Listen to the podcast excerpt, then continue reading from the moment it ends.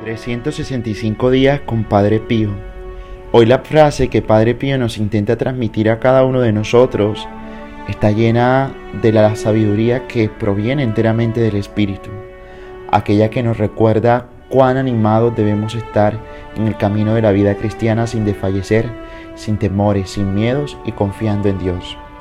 La frase de Padre Pío reza de la siguiente manera.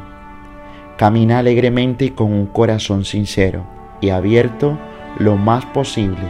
Cuando no se puede mantener siempre esta santa alegría, por lo menos no pierdas nunca la valentía ni la confianza en Dios.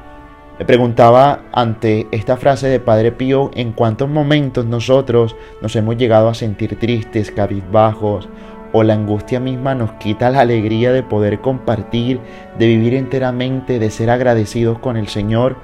Generosamente Él se desborda, desborda en amor, en misericordia, en los bienes que nos concede, en los dones, en las gracias. Y día a día a veces parece que no fuese suficiente. Hoy el Señor nos recuerda que lo más importante, además de sentir la paz en el corazón, es estar alegre.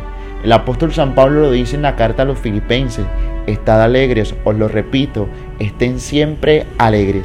Y la alegría tiene que ser esa verdadera acción de Dios para con nosotros que nunca jamás se pierde.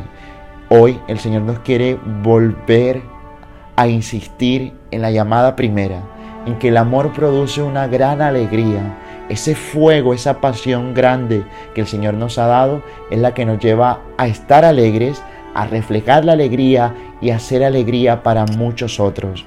Que Padre Pío nos acompañe y que Él también nos muestre el camino de la santa alegría. Dios Todopoderoso los bendiga en el nombre del Padre, del Hijo, del Espíritu Santo. Amén.